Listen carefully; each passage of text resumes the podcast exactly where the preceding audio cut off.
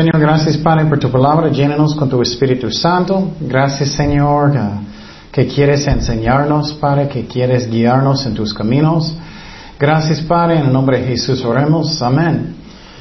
Ok, Hebreos capítulo 3. Hebreos capítulo 3. Miramos el tiempo pasado que es muy importante que no vamos a um, ignorar lo que dijo Jesús de la salvación. Y uh, para personas que son cristianos, que vamos a obedecer a Dios o vamos a alejarnos de Dios. Y eso uh, tenemos que hacer cada día, que estamos en la palabra de Dios cada día, orando mucho cada día, obedeciendo a Dios, perdonando otras personas. Y uh, si no hacemos eso, vamos a alejarnos de Dios. Y la Hebreos nos enseña que Um, tenemos el testimonio del Hijo de Dios, de Dios mismo. Aún más debemos escucharle a Él.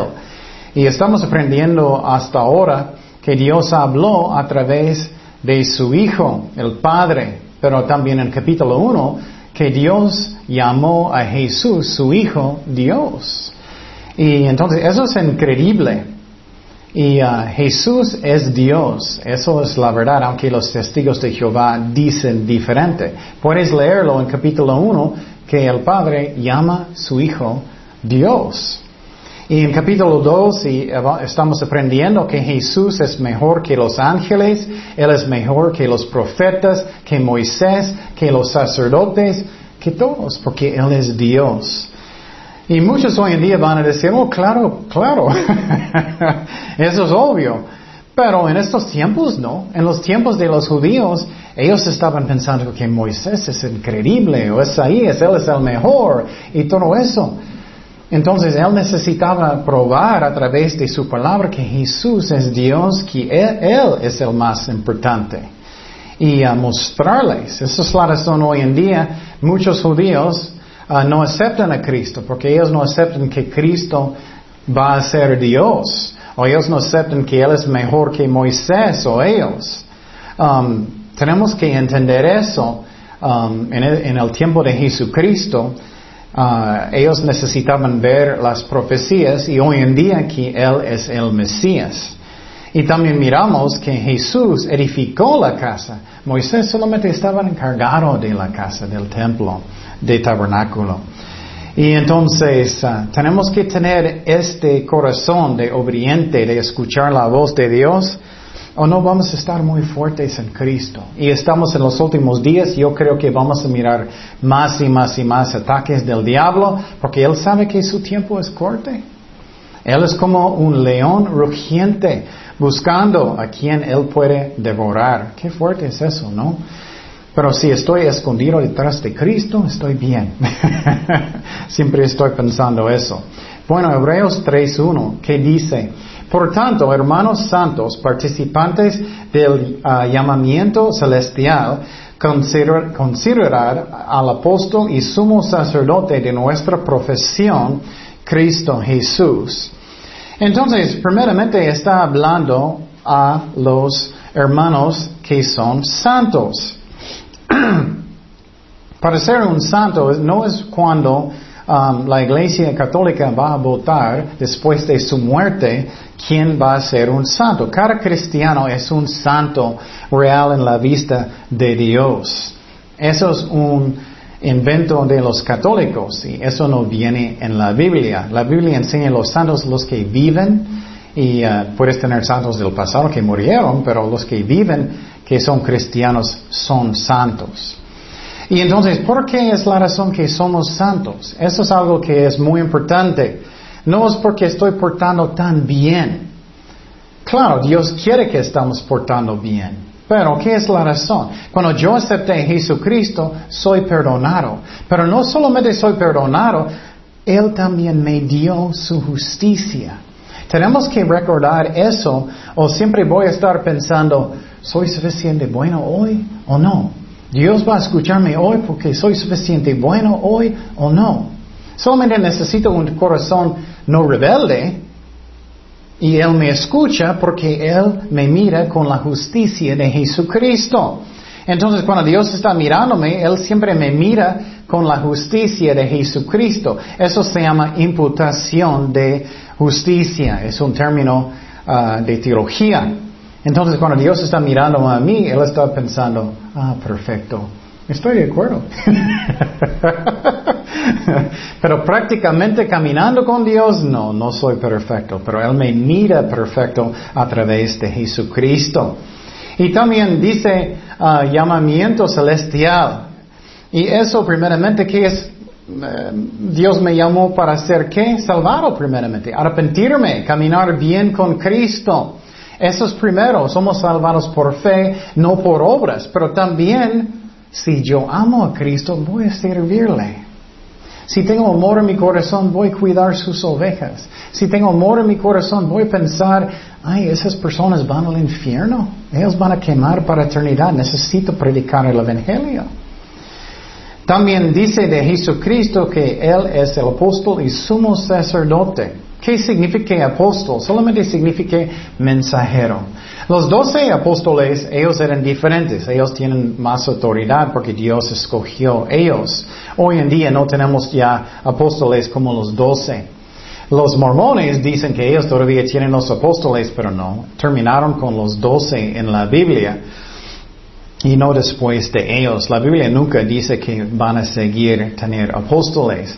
Pero puedes tener hoy en día una forma de apóstol que está plantando iglesias, algunas personas sienten que voy a este país y, plantar iglesias, eso sí. Pero como los original 12 no hay hoy en día. Um, entonces, uh, algo que es muy importante es que Jesús también es un mensajero. ¿De qué? De doctrina que es buena. Hoy en día tanta mala doctrina estamos mirando en las iglesias. Jesús estaba hablando con los fariseos mucho, ¿no? Él siempre estaba diciendo a la gente después, ustedes han oído eso, pero eso no es la verdad, eso es la verdad. Y por ejemplo, los fariseos estaban diciendo, ustedes son muy sucios porque no lavan sus manos. Y Jesús dijo, no es comida, no es lavando sus manos que va a hacerte sucio, es lo que sale de su corazón, es lo que sale de, de amargura, de eso, emociones feos, motivos feos, eso es lo que ensucia. Entonces Jesús es un mensajero, apóstol de la fe, y él estaba diciendo la verdad muchas veces a los fariseos. También Jesús dijo a sus discípulos, cuidado de la levadura de los fariseos. ¿Y es, qué es eso? Falsa doctrina. Um, entonces, especialmente hoy en día, cuidado que estás escuchando a Cristo, no a los hombres, ni pastores primero. ¿Qué dice la Biblia siempre primero? Y dice que Él es nuestro sumo sacerdote. Eso es muy interesante porque en los tiempos antes, Antiguo Testamento y antes que Jesús murió en la cruz, ellos tenían un templo y tú necesitabas llevar su animal. Si tienes pecado y todos tienen. Y lleva su animal y los sacerdotes iban a matarlo enfrente de ti, qué raro, ¿no? Y van a salir la sangre, ellos van a derramarlo y es un sacrificio que ellos hicieron por su pecado. Y había diferentes sacrificios de consagración. Eso significa que estás dando, diciendo a Dios, voy a dar toda mi vida a ti. Uh, sacrificios para pecados. Y uh, el tribu uh, levítico, ellos hicieron eso. Dios escogió este tribu para hacer eso. Pero lo que es interesante es que Cristo venía de cuál tribu? De Judá. Entonces los judíos van a decir, pero Cristo, pero Jesús, Él viene de, de Judá, Él no puede ser. Tiene, pero no, la Biblia dice que Jesús es un sumo sacerdote según la orden de Melquisedec. Es otro orden completamente, no es levítico es otro. Y entonces Jesús es nuestro sumo sacerdote para siempre en el cielo. Um, y eso es lo que tenemos que entender. Jesús hoy en día es nuestro sumo sacerdote y ya no necesitamos sacrificios en un templo porque Cristo cumplió eso en la cruz. Él era el sacrificio final. Esto es lo que muchos no entienden hoy en día. Solamente a través de sangre puede ser perdonado. Y también solamente a través de la sangre de alguien perfecto. ¿Quién es perfecto? Jesucristo solamente. Eso es cuando ah, la iglesia católica está muy equivocada cuando ellos dicen, oh, puedes ir al purgatorio y sufrir por sus propios pecados. Pero no, no somos un sacrificio perfecto, solamente Cristo es perfecto. Y cuando Él sacrificó su vida para nosotros, Él nos perdonó y también Él nos dio su justicia. Entonces siempre, siempre, siempre en la vista de Dios soy santo. No a través de mis acciones, pero a través de mi fe en lo que Él hizo por mí. Es por fe que somos salvados. ¿Qué dice en Romanos 19? Que si confesares con tu boca que Jesús es el Señor y mira y creeres en tu corazón, mira por fe, que Dios le levantó de los muertos, serás salvo. Entonces Cristo es nuestro sacerdote, sumo sacerdote, ¿Qué es eso? En el Antiguo Testamento había muchos sacerdotes que ayudaron en el templo. El sumo sacerdote, ¿quién era el primero? Era Aarón. Él era como el jefe de todos. Y él solamente podía entrar en el templo y había un lugar, se llama el lugar santísimo. Él solamente podía entrar una vez cada año para llevar ofrendas ah, por pecado por todo el pueblo de Israel, una vez cada año. Pero hoy en día ya no necesitamos hacer eso. Podemos entrar directamente por fe en el, santuario santísimo, en el cielo, por fe, porque soy santo en la vista de Dios. Y algo que es chistoso a mí es que cuando fui a Israel, puedes mirar en la foto en la pared, es que el templo estaba allá a un lado de donde está este edificio de los musulmanes, tristemente, pero lo que pasó es, eso es donde estaba el templo. Y en el lugar santísimo, solamente el sumo sacerdote podía entrar allá una vez cada año.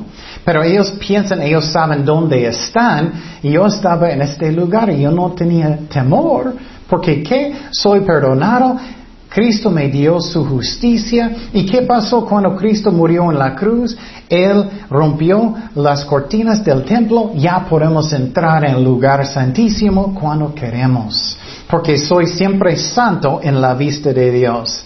Tenemos que entender eso en el corazón, que siempre estoy aceptado en la vista de Dios, no que porque soy tan bueno, no soy, pero porque Cristo me dio su justicia. Eso me da gozo en mi corazón. Y Él es el sumo sacerdote hoy en día. Ya no necesitamos sacerdotes como el Antiguo Testamento. También la Iglesia Católica está muy equivocada diciendo sacerdotes hoy en día, porque no hay, ya no más ya no hay. Cristo es nuestro sumo sacerdote.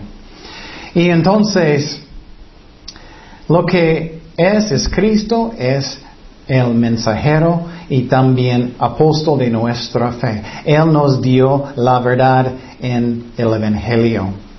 Y eso es hermoso lo que Él hizo por nosotros. Ya no necesitamos llevar animales, gracias a Dios. ya podemos entrar en el cielo, en el, lugar santísimo, cuando, Dios, cuando queremos, como Dios nos guía. Seguimos en versículo 2 que dice en uh, Hebreos 3.2, el cual es fiel al que le constituyó, como también lo fue Moisés en toda la casa de Dios. Entonces, está diciendo aquí que Moisés era fiel. Él cuidó a los hijos de Israel, es la verdad, en el desierto, él cuidó a ellos. Y con ellos él edificó el tabernáculo en el desierto.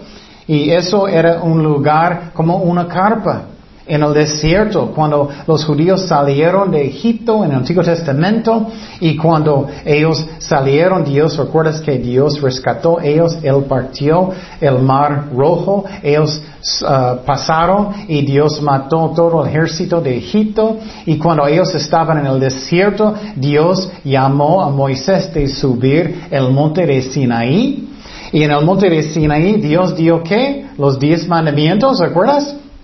Pero también Dios dio que las planes del tabernáculo. Y Dios dijo, edifica este tabernáculo. Y ese tabernáculo es una carpa grande, tenía dos partes.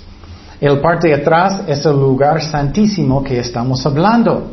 Y dentro de esta parte había um, una mesa que tenía como una, uh, una mesa que tenía alas y eso era simbólico de un uh, lugar de misericordia de Dios. Y solamente el sumo sacerdote podía entrar en este lugar una vez cada año. En el primer cuartito tenía una lámpara que miras, uh, un menorah que miras en muchos lugares. Tenía eso a un lado. Y también dentro de este cuarto enfrente tenía que los panes. Y también enfrente de este... Uh, Ah, y tenía una cortina en medio de los dos cuartos que ah, tenía incienso que siempre estaba prendido para que sube este humo. Y es simbólico de las oraciones de los santos. Y eso es hermoso ejemplo porque eso también es simbólico de nuestras oraciones que suben al cielo. Y la Biblia dice en Apocalipsis que nuestras oraciones Dios está mirando como una fragancia um, um, bonita en el cielo. Y Él escucha cada oración que decimos.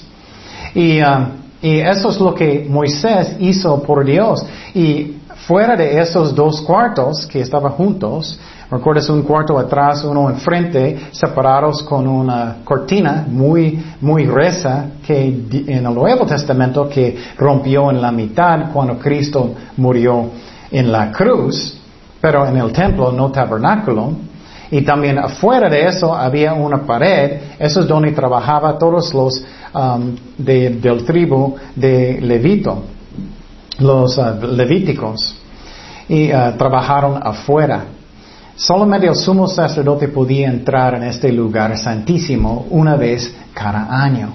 Pero hoy en día podemos entrar nosotros cuando queremos. Y es un trono de gracia. Y, cuando yo tengo muchos problemas y me siento que necesito dar a Dios mis cargas, yo puedo entrar en la presencia de Dios directo y entregar mis problemas a Dios porque yo puedo entrar en su presencia a través de Jesucristo. Y eso es hermoso. Y ya somos hijos de Dios. Pero ya no necesitamos sacerdotes porque Cristo es nuestro sumo sacerdote. Dice en Hebreos 3:3, porque de tanto mayor gloria que Moisés es estimado digno este, cuanto tiene mayor honra que la casa el que la hizo, porque toda casa es hecha por alguno, pero el que hizo todas las cosas es Dios.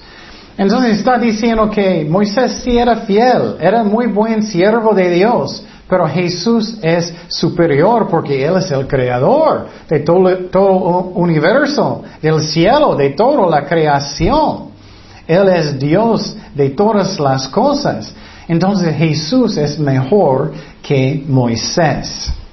Y Cristo edificó um, uh, Cristo edificó toda la creación. Y algo que es muy importante que entendemos es que el tabernáculo y después el templo que Salomón edificó es un modelo del cielo. Eso es algo muy interesante porque si ves en el libro de Isaías, puedes mirar Isaías tuvo una visión del cielo. Y es muy interesante porque él dijo había un altar y había muchos ángeles ¿Y qué estaba dentro del lugar santísimo en el tabernáculo y después el templo? Tenía eso, un modelo de ángeles, un lugar donde tenían enfrente, en ese cuarto enfrente, ellos tenían este lámpara que tenía velas, también los panes, también incienso que subió al cielo, es un modelo del cielo. Entonces eso es muy interesante que si miras fotos de Israel, cuando ellos edificaron este templo, es un modelo del cielo. Dice en Hebreos 9:23, fue pues necesario que las figuras de las cosas celestiales fuesen purificadas así, pero las cosas celestiales mismas con mejores sacrificios que estos, porque no entró Cristo en el santuario hecho de mano como el tabernáculo, de Moisés o de Salomón, figura del verdadero, mira, en el cielo, sino en el cielo mismo para presentarse ahora por nosotros ante Dios. Qué interesante, ¿no? Entonces, este tabernáculo en el desierto que Moisés edificó y después el rey Salomón edificó el templo era un modelo del cielo, de su trono. Pero Cristo es mejor que Moisés porque Él es el creador de todas esas cosas. Seguimos en versículo 5. Dice, y Moisés a la verdad fue fiel en toda la casa de Dios como siervo para testimonio de lo que se iba de decir, pero Cristo como hijo sobre su casa, la cual casa somos nosotros, si retenemos firme hasta el fin la confianza y el gloriarnos en la esperanza. Entonces Moisés era un siervo. Él nos dio las leyes, como decimos. Y eso todo, que es interesante, era como una sombra que estaba mostrándonos a Jesucristo. Los judíos debían ver, ok, necesito un sacrificio de sangre para ser perdonado. Ellos debían ver que, mira, estoy llevando este animal, ellos están matándolo en frente de mi vista, ellos están derramando su sangre, ellos debían ver, oh, eso es un ejemplo que Cristo necesita venir para morir por nuestros pecados. Ellos debían ver que necesito eso para ser perdonado. Pero hoy en día, ¿qué pasa con los judíos? Ellos, la mayoría son equivocados. Ellos piensan, oh, puedo hacer buenas obras. Pero no, la Biblia enseña que solamente a través de sangre podemos ser perdonados. Y eso es la razón, los ah, católicos son muy equivocados cuando ellos todavía dicen, ah, necesitas un sacerdote, porque ya no necesitamos. Um, y Cristo también es el dueño de la casa y Moisés solamente un serviente adentro de la casa. Algo que también necesitamos hacer es checar realmente que si soy un cristiano verdadero. Los cristianos verdaderos, ellos van al cielo. Los que son falsos no van a ir. Pero la Biblia dice, los que practican pecado no van al cielo. Cada cristiano puede caer en pecado un momento, pero para vivir en pecado no puedes ir al cielo si haces eso y no eres un cristiano verdadero y necesitas arrepentirse. Dice en 1 de Juan 3, 9, todo aquel que es nacido de Dios no practica el pecado. Mira exactamente, no practica el pecado, porque la simiente de Dios permanece en él ¿Qué es eso? Dios está dentro de mí, no puedo hacer eso porque soy un cristiano, no puedo. Pero si puedes seguir, todavía no naciste de nuevo. Y no puede pecar porque es nacido de Dios. En esto se manifiestan los hijos de Dios y los hijos del diablo. Todo aquel que no hace justicia y que no ama a su hermano no es de Dios.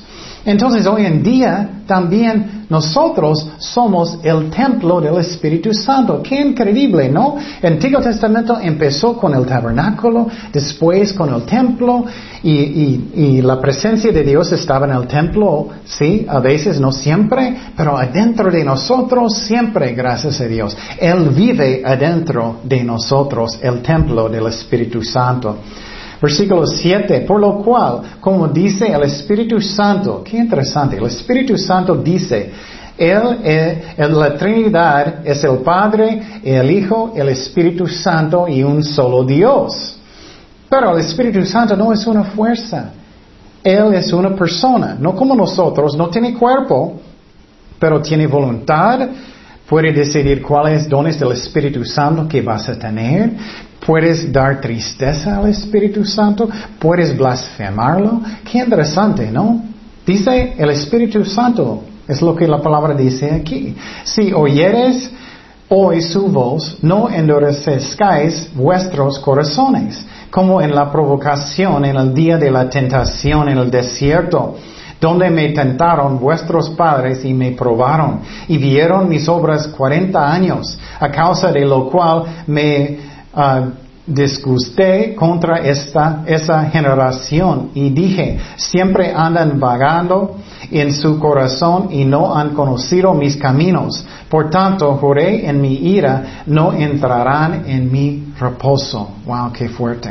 Entonces, cuando Israel salió de, Egipto, Dios rescató a ellos, Él partió uh, el, um, el mar rojo y los judíos pasaron y ellos estaban en el desierto ellos estaban quejando y quejando y quejando y quejando. Ellos endurecieron su corazón. Ellos no tenían fe de creer en Dios que Él estaba haciendo lo que es el mejor para nosotros. Tenemos que tener fe. Dios nos guía en el mejor camino que Él puede para nosotros. A veces quejamos y no debemos porque estoy aquí, o porque tengo este trabajo, o porque no tengo trabajo. Dios hace lo mejor para nosotros. Y también a veces nosotros hacemos cosas que no debemos y es mi culpa. es como es. Pero Dios hace lo que es el mejor para nosotros y no debemos quejar y quejar y quejar y quejar como hizo los judíos en el desierto. Y solamente dos hombres tuvieron fe para entrar en la tierra prometida. ¿Quién era? Josué y Caleb. Esa es la razón, el nombre de mi hijo es Caleb. Caleb. Quiero que él es como él. Y entonces, él no le gusta cuando estamos quejando, quejando, quejando. Y sabes que cuando ellos salieron de Egipto, ellos solamente debían tomar 11 días para llegar a Israel. 11 días. Pero ellos tomaron cuánto tiempo? 40 años. Y murieron en el desierto porque ellos no tuvieron fe, ellos estaban quejando, quejando, quejando, y lo mismo puede pasar con nosotros. Ya no tengo reposo en mi corazón, ya no tengo confianza en Dios, ya no tengo fe en Dios. Estoy quejando, quejando, quejando y estoy tomando en vez de 11 días, tomando 40 años. Tenemos que arrepentirnos y tener fe en Dios. Él me ama, Él va a hacer lo que es el mejor para nosotros y tener fe, aunque todos no tienen fe, yo puedo tener fe como Josué y como Caleb. Yo puedo tenerlo. Y yo puedo tener un ejemplo de fe para otros. Pero también falta de fe también es contagioso. Muchos van a pensar, sí es cierto, no podemos, pero yo puedo tener un corazón. Sí, voy a hacerlo para Cristo. Dios va a ayudarme. Dios es fiel. Él es amor. Él va a guiarme en sus caminos. Él va a proveer por mi familia. Él va a guiarme en la mejor manera que, que hay. Porque Dios es amor, porque Él es bueno. Yo puedo mirar la cruz que Él me ama. Aunque no entiendo nada de lo que está pasando en mi vida, yo puedo tener confianza en Él. Seguimos en versículo 12. Dice, mira hermanos que no haya en ninguno de vosotros corazón malo de incredulidad para apartarse del vivo, del Dios vivo. Eso es una advertencia muy fuerte. Está diciendo, si tú enojas con Dios y dices, no voy a la iglesia, estoy enojado, nunca casé, o, o, nunca tengo amigos como quiero, o no tengo trabajo como quiero, Dios no me ama, ya no voy a la iglesia, tienes un corazón, dice que, un corazón malo de incredulidad un corazón malo. ¿Qué? ¿Por qué es malo? Porque Dios es bueno. Porque, ¿cómo puedo dudar a Dios cuando Cristo murió por mí en la cruz? Cuando hizo tanto por mí. No debo enojarme con Dios. ¿Es mi culpa? ¿O tengo pruebas porque este mundo está lleno de, pecado? ¿O, es mi, ¿O hizo algo que yo no debía y yo no quiero tomar responsabilidad? Está mal de no tener fe y dar la culpa a Dios. Siempre estoy pensando, si tú das o alguien da la culpa a Dios, está diciendo que Dios pecó. ¿Dios puede pecar? No. Él es santo, Él es perfecto. Y si eres así, nunca vas a tener gozo, nunca vas a tener paz si no tienes fe en Dios. Versículo 13 dice, antes exhortaos los unos a otros cada día, entre tanto que se dice hoy para que ninguno de vosotros se endurezca por el engaño del pecado. Nunca debemos endurecer el corazón. Tú sabes cuándo es eso, tú sientes, Dios está hablándote, tienes que perdonar y tú dices, eh, no. O Dios quiere algo y tú dices, ah, ah. Nunca debemos hacer eso, porque somos hechos participantes de Cristo, con tal que retengamos firme hasta el fin nuestra confianza del principio. Entonces está diciendo, escuche eso, es una exhortación y debemos animar a otras personas. Ten fe, Dios es fiel, Dios te ama. Aunque no entiendes lo que está pasando, ten fe en Dios. Obedécelo. Él es fiel y Él es amor. Y no debemos endurecer el corazón. Versículo 15 dice, entre tanto que se dice, si oyeres hoy su voz, no endurezcáis vuestros corazones. Eso aplica a la salvación también. No debes endurecer su corazón, pero arrepiéntete y acepta a Cristo como su Señor, como su jefe, como en la provocación. ¿Quiénes fueron los que habiendo oído la uh, le provocaron?